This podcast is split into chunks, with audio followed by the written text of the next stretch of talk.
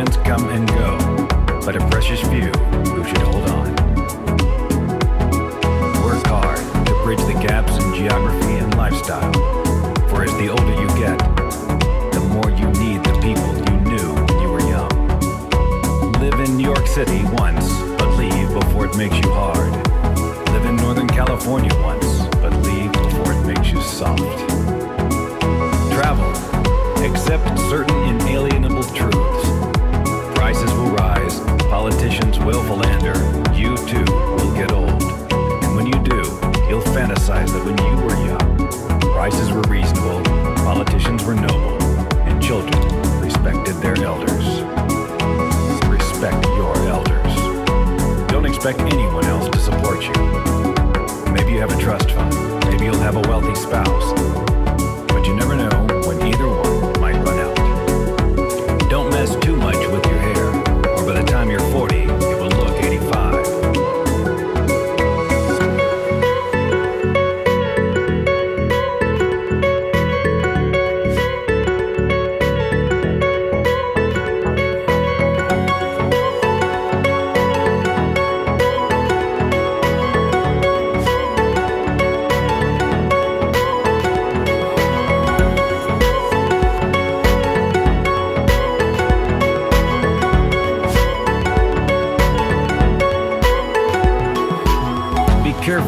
Advice you buy, but be patient with those who supply it.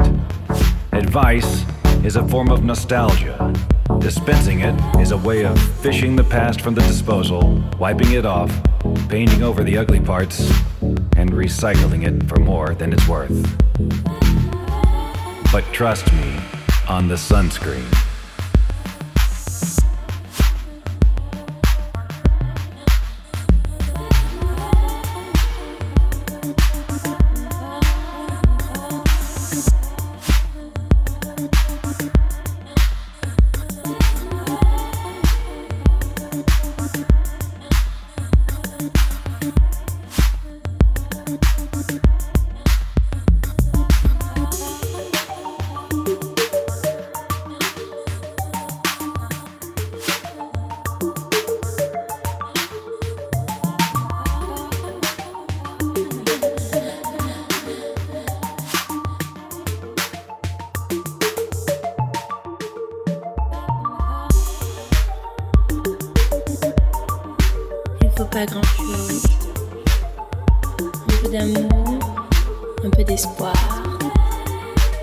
Peu de toute façon, on verra. Oui. J'aime ta façon.